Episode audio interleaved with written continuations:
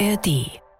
Ferner bezeichnete er die Aufarbeitung der NS-Verbrechen als gegen uns gerichtete Propaganda und Umerziehung, die uns einreden wollte, dass Auschwitz praktisch die Folge der deutschen Geschichte wäre und erklärte diesen Schuldkult für endgültig beendet. Über die Nationaldemokratische Partei Deutschlands NPD äußerte der Antragsgegner in derselben Rede, sie sei bis zum Aufkommen der AfD die einzige Partei gewesen, die immer geschlossen zu Deutschland gestanden habe. Die JustizreporterInnen, der Podcast rund ums Recht in der ARD Audiothek und überall, wo es Podcasts gibt. Wir sind dabei, damit ihr auf dem Stand bleibt. Hallo und herzlich willkommen zu einer neuen Folge Die JustizreporterInnen. Mein Name ist Fabian Töpel und eben vor dem Intro haben wir Rüdiger Pamp gehört. Er ist Vorsitzender Richter am Bundesgerichtshof und hat über den selbsternannten AfD-Richter Jens Meyer gesprochen. Der Fall von Jens Meyer wurde nämlich in der letzten Woche am Bundesgerichtshof verhandelt und auch entschieden. Meine Kollegen Max Bauer und Nikolai Wack waren bei der Verhandlung und der Verkündung am Bundesgerichtshof vor Ort. Hallo ihr beiden. Hallo. Ja, hallo, ich grüße euch. Max, jetzt vielleicht mal zum Einstieg. Wer ist denn dieser Jens Meyer? Ja, Jens Meyer, der ist AfD-Politiker und auch Richter. Er ist schon seit der Ende der 90er Jahre, ich glaube 1997, Richter am Landgericht Dresden gewesen, über 20 Jahre.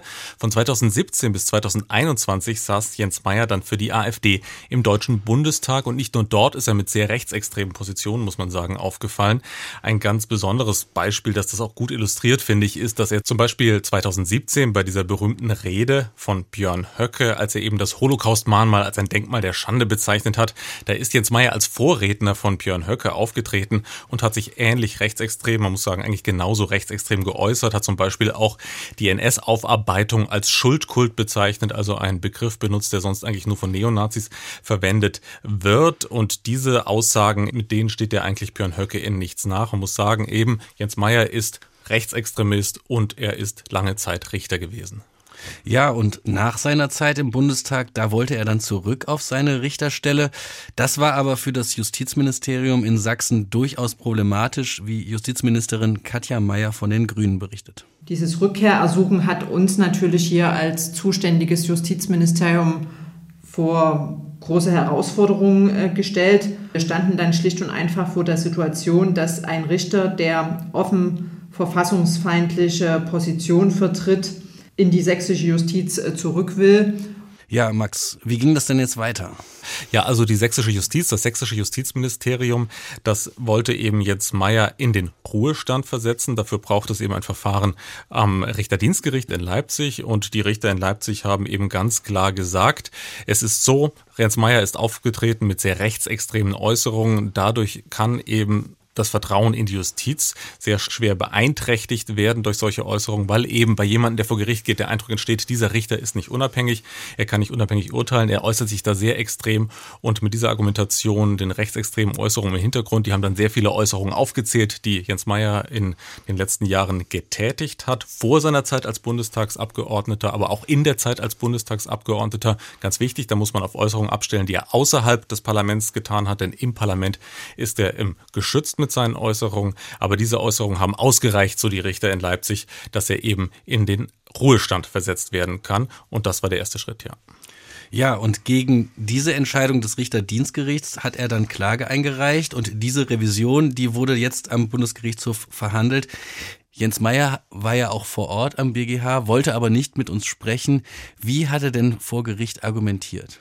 Ja, er hat sich relativ schnell am Anfang zu Wort gemeldet und hat gesagt, dass das, was ihm da vorgeworfen würde, das würde alles so nicht stimmen. Diese Aussagen, diese Rechtsextremen, die wären gar nicht sozusagen ordentlich ermittelt worden, ob er die alle so getätigt hätte. Die Presse würde da ein verzerrtes Bild von seinen Äußerungen wiedergeben und er würde da sehr viel Hass und Hetze der Presse erleben. Das war so seine, seine Richtung und außerdem wäre Rechtsextremist ja auch ein Kampfbegriff, sozusagen gar kein Begriff, den man rechtlich bewerten könnte. Das war so seine Argumentationslinie vor Gericht. Okay, und wie hat der BGH dann jetzt letztlich entschieden? Ja, der Bundesgerichtshof hat im Grunde die Entscheidung der Richter in Leipzig am Richterdienstgericht auf ganzer Linie bestätigt. Also Jens Meyer ist mit seiner Klage, muss man sagen, krachend gescheitert. Und die Argumente sind eigentlich die gleichen wie auch schon in Leipzig. Auch die Richter am BGH haben eben nochmal diese ganzen rechtsextremen Äußerungen von Jens Meyer auch aufgezählt. Man muss dazu sagen, Jens Meyer war Obmann im mittlerweile offiziell aufgelösten Flügel der AfD, die ja auch vom Verfassungsschutz als rechtsextrem ähm, eingestuft wurde. Auch Jens Meyer wird immer noch vom Landesamt für Verfassungsschutz in Sachsen als Rechtsextremist geführt. Das war ein wichtiger Grund für die BGH-Richter, aber eben auch Äußerungen, wie zum Beispiel, er hat die Migration generell als Herstellung von Mischvölkern bezeichnet. Er hat auch Menschen in der Öffentlichkeit ganz heftig beleidigt. Den Sohn von Boris Becker, Noah Becker, hat er rassistisch beleidigt. Er hat über die Moderatorin Marietta Slomka gesagt, Marietta Slomka müsse man entsorgen. Marietta Slomka entsorgen war so ein Slogan, den er, glaube ich, getwittert hat. Das heißt, eine ganze Reihe an Äußerungen, die darauf hinwirken, dass eben Jens Meyer nicht mehr auf dem Boden des Grundgesetzes steht, nicht verfassungstreu ist. Und da haben die Richter eben deutlich gesagt, dann besteht die Gefahr, dass das Vertrauen in die Justiz auch in der Zukunft verloren geht. Das ist ganz wichtig, dass man eben die Justiz als Institution gewissermaßen schützt und dass eben die Menschen das Gefühl haben müssen, der Richter, der vor ihnen sitzt, ist unabhängig. Das sei in der Person von Jens Meyer eben nicht mehr gegeben. Deshalb hat er nicht recht bekommen in Karlsruhe und die Entscheidung wurde bestätigt, dass er eben in den Ruhestand jetzt versetzt ist. Ja, Nikolai, du bist ja gerade Praktikant bei uns und für dich war das, glaube ich, auch das erste Mal überhaupt am BGH. Jens Meyer, der war ja auch vor Ort, was ja nicht immer der Fall ist bei Verhandlungen am Bundesgerichtshof. Wie hat er so auf dich gewirkt? Ja, also erstmal muss ich sagen, ich war überrascht, dass er überhaupt gekommen ist. Und ich dachte mir, ja gut, vielleicht will er diese Gelegenheit so als Bühne nutzen. Seine Performance aber war dafür ziemlich wirr. Also ich muss allgemein sagen, er wirkte sehr nervös, seine Hände zitterten ständig, er ruckelte auf dem Stuhl herum, irgendwie wollte er auch ständig das Wort ergreifen. Dann zu einem gewissen Zeitpunkt hat er dann ständig ganz nervös über eine gewisse Stelle so über seinem Handrücken gefahren, so als würde sich gerade irgendwie Schnupftabak auflegen. Also ich würde sagen, alles andere als ruhig hat er auf mich gewirkt. Und was ist dir so in Erinnerung geblieben von seinem Vortrag? Ja, also was mich schockiert hat, war, dass er den als rechtsextrem eingestuften Flügel so sehr verharmlost hat. Also er meinte sowas wie, keiner hätte sich je gefragt, was das überhaupt war. Das sei nur ein loser Zusammenschluss an Menschen gewesen. So als wäre das jetzt irgendwie so eine Art Freundeskreis, der ab und zu verbal daneben greift, aber es eigentlich ganz gut meint. Und was auch auffällig war, war so sein Verhältnis zu Björn Höcke.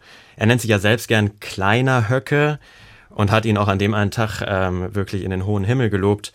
Und ja, das klang dann schon fast so ein bisschen nach Vaterkomplex. Okay, und sein Anwalt, was hat der so für einen Eindruck gemacht? Ja, also er hat sich einen Szeneanwalt geholt. Der hat sich dann ständig verrannt. Er hat auch ständig den Vorsitzenden adressiert und an ihm dann wiederum statuiert, was ein Richter dürfe und was nicht. Ein Moment war besonders unangenehm. Da fragte er in den Raum, was denn ein Richter überhaupt so mache. Ja, oft nichts. So wirkt es jedenfalls aus Anwaltsperspektive, sagte er dann. Ja, also irgendwie taktisch unüberlegt, hm, es sich so mit dem Vorsitzenden zu verscherzen, dachte ich mir dann. Ja, denke ich auch, dass das eine eher taktisch unkluge ähm, Aussage ist, aber ob das jetzt einen Unterschied gemacht hätte. Ja, Max, lass uns noch mal ein bisschen allgemeiner werden. Richter sollen ja unabhängig sein, hast du eben auch schon mal gesagt. Warum ist das bei Jens Meyer offenbar nicht der Fall? Also man muss vielleicht an dieser Stelle noch mal einen Schritt zurückgehen und im Grundsatz erklären, es gibt eigentlich sehr hohe Hürden in unserem Rechtssystem, dass eben ein Richter in den Ruhestand versetzt werden kann. Dahinter steht auch ein besonders hohes Gut, nämlich die Unabhängigkeit des Richters. Und da kommt dann noch was dazu in Deutschland, nämlich dass Richter eigentlich schon bei uns durchaus politisch tätig sein dürfen. Das heißt, man darf als Richter wirklich mit seiner politischen Meinung eigentlich auch in die Öffentlichkeit gehen, man darf sich politisch engagieren, man darf aktiv sein, aber ganz wichtig, man muss sich eben dabei mäßigen. Es darf sozusagen das, was man politisch macht, nicht sich zurückwirken auf die Tätigkeit als Richter und es darf eben nie der Eindruck entstehen, dass der Richter im Grunde nicht unabhängig, unvoreingenommen auf den Einzelnen, der vor ihm sitzt, dann reagiert und unabhängig Recht spricht. Das ist wirklich wirklich der Grundsatz, die Unabhängigkeit. Und das hat auch der Vorsitzende Richter am BGH, Rüdiger Pamp, nochmal betont. Davon muss unter anderem dann ausgegangen werden, wenn das Vertrauen der Öffentlichkeit in die Person des Richters oder in seine Amtsführung in so hohem Maße Schaden genommen hat, dass seine Rechtsprechung nicht mehr glaubwürdig erscheint und durch sein Verbleiben in dem ihm anvertrauten Amt zugleich das öffentliche Vertrauen in eine unabhängige und unvoreingenommene Rechtspflege beseitigt oder gemindert würde. Inwiefern spielt es denn eine Rolle, dass er sich sogar selbst als AfD-Richter bezeichnet hat? Ja, das ist schon eine skurrile Situation und das war auch eben eine ganz wesentliche Aussage, die dann auch in der Verhandlung in den Urteilsgründen vor allem auch genannt wurde von Seiten des BGH. Es geht da um einen Tweet von Jens Meyer. Er hat dann immer gesagt, er hat den Tweet gar nicht selber abgesetzt, das waren seine Mitarbeiter, aber rechtlich ist ihm natürlich der Tweet über seinen Account zuzurechnen und Jens Meyer hat da in diesem Tweet gesagt, wenn angeklagte AfD-Richter fürchten, dann haben wir alles richtig gemacht. Das heißt, er hat im Grunde genommen sich selbst als AfD-Richter bezeichnet. Und das ist natürlich immer ein Hinweis darauf, ein deutlicher Hinweis, dass jemand im Grunde bei seiner Rechtsprechung sich politisch beeinflussen lässt von seinen Ansichten her. Und dann gibt es noch einen ganz zweiten wesentlichen Punkt, mit dem der Bundesgerichtshof ja sein Urteil begründet hat, dass Jens Meyer eben mit seinen Aussagen, mit den vielen rechtsextremen Aussagen, die er getätigt hat, auch nicht mehr auf dem Boden der freiheitlich-demokratischen Grundordnung steht. Das heißt, dass er eben als Richter nicht verfasst verfassungstreu ist. Und ein Richter, der in diesem Rechtsstaat Recht spricht, der muss natürlich auf dem Boden der Rechtsordnung, der Verfassungsordnung stehen, die eben bei uns gilt. Auch das ein ganz wesentlicher Punkt, mit dem hier das Urteil des Bundesgerichtshofs begründet wurde. Ja, grundsätzlich gibt es also sehr hohe Hürden, wenn man einen Richter aus dem Amt entfernen will. Aber wie sieht das in der Praxis eigentlich aus? Also wie verhindert man, dass Verfassungsfeinde auch als RichterInnen arbeiten? Dazu möchten wir mit jemandem sprechen und dazu haben wir jetzt zugeschaltet Ruben Franzen. Ja, ich würde Sie mal kurz vorstellen, Herr Franzen. Sie sind selbst Richter und auch Teil der neuen Richtervereinigung, ein Interessenverband, der sich unter anderem für eine Justiz frei von hierarchischen Einflüssen einsetzt. Außerdem waren Sie lange Mitglied im Richterdienstgericht in Sachsen und wissen deshalb besonders gut, was Richter dürfen und was nicht. Hallo, Herr Franzen. Hallo. Wenn wir jetzt zum Beispiel an so Richter wie Jens Meyer denken, Herr Franzen, welche Möglichkeiten gibt es denn da zu reagieren? Wenn ein Richter durch Äußerungen, insbesondere durch öffentliche Äußerungen, auffällig wird, dann wird in aller Regel ein Ermittlungsführer eingesetzt und der sollte ermitteln, ob es Anlass gibt, mit disziplinarischen Maßnahmen vorzugehen. Und äh, die disziplinarischen Maßnahmen sind ziemlich umfassend. Die gehen bis zur Enthebung aus dem Dienst. Also insofern gibt es durchaus hinreichende Möglichkeiten. Das Wichtige ist, dass an der Stelle, wo Anlass besteht, auch entsprechend intensiv ermittelt wird.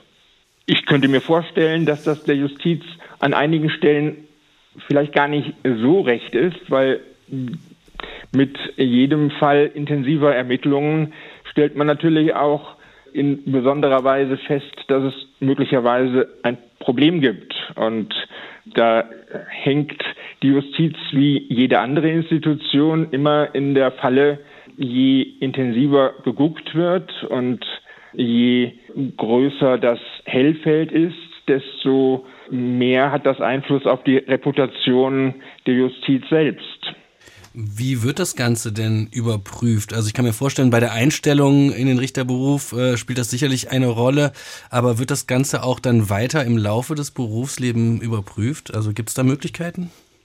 Eine Institution, die das überprüft, gibt es nicht.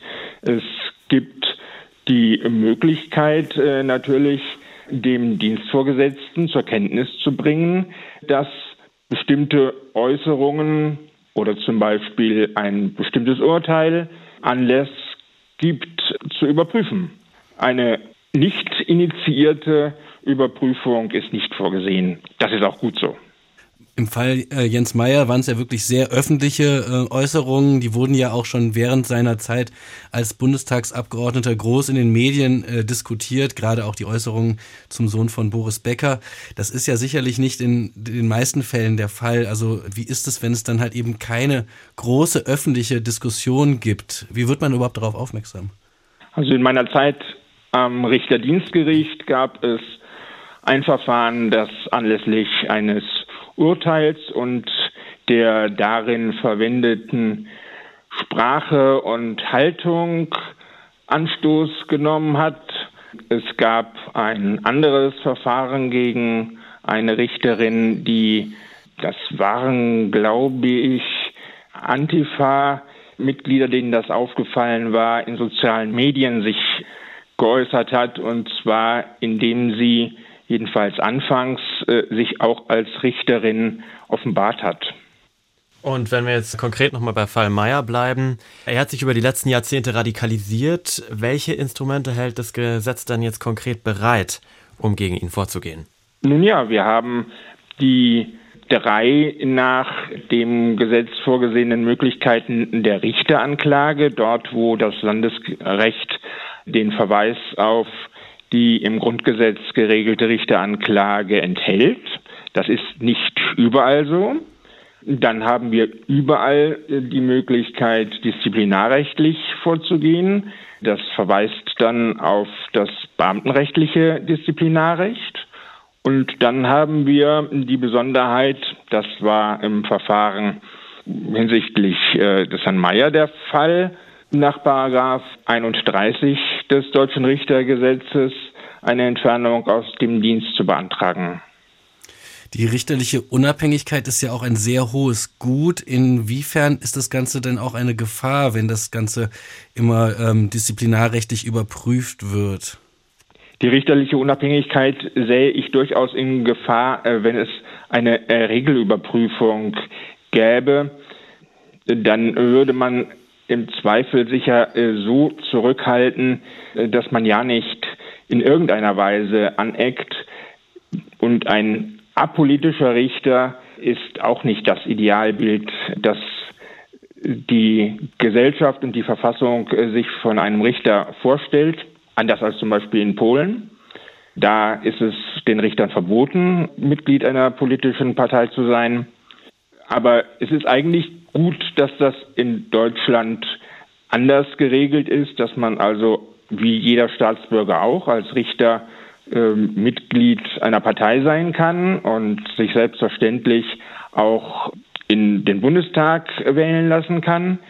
Ähm, und es ist auch gut, dass man dann, wenn das publik wird, die Möglichkeit gibt, einer Partei zum Beispiel in einem Zivilverfahren oder in einem familienrechtlichen Verfahren daran Anstoß nehmen zu können, auch wenn das eigentlich so gut wie nie passiert. Dann vielleicht äh, als letzte Frage noch, wenn es äh, denn so wäre, dass rechte oder vielleicht auch linke Kreise äh, bewusst sich die Justiz aussuchen als ein Berufsfeld, ja, dass man quasi vielleicht von innen ja erobern will und auch für seine Zwecke nutzen will. Inwiefern ist denn der Rechtsstaat darauf vorbereitet, dagegen vorzugehen? Wir haben diese Diskussion jetzt gerade gehabt, weil wir gerade Schöffen Wahlen hatten und die Schöffenämter neu besetzt worden sind. Darauf sind wir in der Tat eher nicht vorbereitet. Allerdings ist äh, bislang für mich auch nicht erkennbar, dass wir so eine aktive Tendenz haben, das Richteramt mit Parteigängern extremer Parteien zu besetzen. Das fällt dann in der Regel schon auf Dazu gibt es auch dann eher zu äh, wenige, die das sozusagen unter der Decke machen können. Ähm, wir haben in der Tat hin und wieder mal einen Richter gehabt, der als Richter auf Probe entlassen worden ist, weil dann zum Beispiel sich herausgestellt hat, dass er Mitglied einer rechtsextremen Band war. Ja, den Fall habe ich auch noch im Kopf. Vielen Dank, Herr Franzen. Das war sehr, sehr spannend. Vielen Dank auch von meiner Seite. Ja, ich danke auch. So, Max, Jetzt nochmal abschließend zum Fall Jens Meyer. Wie geht's denn da jetzt weiter? Also er ist ja jetzt aktuell Richter im Ruhestand und bekommt immer noch sein Geld vom Staat, oder? Ja, und genau deshalb hat ja das Justizministerium in Sachsen auch beim Richterdienstgericht in Leipzig jetzt eine zweite Klage gegen Meyer sozusagen erhoben, eine Disziplinarklage. Ruben Franzen hat es gerade schon angesprochen, eine Möglichkeit gegen solche Richter vorzugehen, bei denen eben der Verdacht besteht, sie sind nicht mehr unabhängig, ist das Disziplinarrecht. Und nach Aussagen des sächsischen Justizministeriums selbst, das haben sie nochmal ganz deutlich gemacht, auch eben im Juli dieses Jahres, als diese Klage, diese Disziplinarklage erhoben wurde, da hat hat das Justizministerium gesagt, dass die sächsische Justiz vor Verfassungsfeinden in den eigenen Reihen geschützt werden müsse. Das ist eben das Ziel dieser Disziplinarklage. Und nach der Verhandlung, da hat auch der Sprecher des Justizministeriums mir noch einmal gesagt, es geht jetzt wirklich darum, die letzten Verbindungen zu dem Richter Jens Meyer, zu diesem rechtsextremen Richter zu beenden. Das ist das Ziel, deshalb die Disziplinarklage. Man möchte wirklich Jens Meyer eben aus seinem Richterdienstverhältnis komplett entlassen. Die Hürden einer solchen Disziplinarklage, die sind aber deutlich höher als die von einem Ruhestandsverfahren, oder? Ja, genau. Man muss diese beiden Verfahren wirklich unterscheiden. Das, was jetzt entschieden wurde, eben diese Versetzung von Jens Meyer in den Ruhestand, da geht es im Grunde genommen darum, dass eben die Justiz geschützt wird. Also das Vertrauen in die Justiz möchte man schützen, auch im Hinblick auf die Zukunft, dass eben Menschen wirklich eben nicht das Gefühl haben, da sitzt ein Richter vor mir, der ist nicht unabhängig, da wird eben die politische Meinung so wichtig, dass er nicht unabhängig, nicht unvoreingenommen urteilt. Und bei der Disziplinarklage, um die es jetzt noch gehen wird, da geht es dann um persönliche Verfehlungen des Richters Jens Meyer, um Disziplinar- und Sanktionsmaßnahmen gegen ihn. Bei solchen Klagen muss ihm auch persönlich Verschulden nachgewiesen werden und es muss ihm eben nachgewiesen werden, dass er Dienstpflichten verletzt hat. Das ist eine Sanktion, die quasi am Ende steht, wo man vergangenes Verhalten beurteilt und nicht so sehr die Justiz für die Zukunft schützt. Das ist der Unterschied zwischen diesen beiden ja, Arten vorzugehen. Also wenn diese Disziplinarklage dann auch Erfolg hätte, welche Folgen hätte das dann für Jens Meyer, wenn wir davon ausgehen, dass der BGH auch das bestätigen würde? Also jetzt ist es ja so, Jens Meyer ist in den Ruhestand versetzt, er bekommt aber weiter seine Bezüge. Das heißt, das Richterdienstverhältnis besteht weiter und er darf nur einfach nicht mehr als Richter tätig sein. Wenn es diese zweite Klage, diese Disziplinarklage in Leipzig nochmal Erfolg hätte und der BGH das auch bestätigen würde, dann würde eben komplett das Dienstverhältnis des Richters mit dem Staat komplett aufgelöst. Das Richterdienstverhältnis würde beendet, alle Rechten und Pflichten würden wegfallen und auch eben ganz wichtig, die Folge für Jens Meyer wäre, dass er seine Bezüge verliert, also seine Besoldungs- und Versorgungsbezüge als Richter würden dann auch komplett mit dieser Entlassung aus dem Richterdienstverhältnis sozusagen wegfallen. Das wäre schon eine heftige Folge für ihn. Er hat dann keine Bezüge als Richter mehr. Vielen Dank, Max, für deine Erläuterung. Wir werden da weiter dranbleiben, wie sich das entwickelt. Und auch danke an dich, Nikolai. Du hast zum Schluss noch einen Podcast-Tipp für uns und da geht es um einen echten Jura-Klassiker. Ja, alle Jurastudierenden dürften diesen Klassiker aus dem Grundkurs Strafrecht kennen. Es geht um den Sirius-Fall. War Fred Gaster womöglich ein Serientäter? Findet es heraus und hört mal rein bei Sprechen wir über Mord, die Toten des Sirius. Super. Und das war's dann auch für diese Woche mit den JustizreporterInnen. Wenn euch diese Folge gefallen hat, wenn ihr Anmerkungen habt, Kritik auch gerne oder weitere Themenvorschläge, dann schreibt uns eine E-Mail an justizreporterinnen.swr.de. Wir freuen uns immer über Feedback und ansonsten sage ich danke euch fürs äh, Zuhören, danke euch fürs Mitmachen, ihr beiden. Auch danke an äh, Ruben Franzen und wir hören uns nächste Woche wieder und wir sagen Tschüss und bis dann. Macht's gut. Ciao.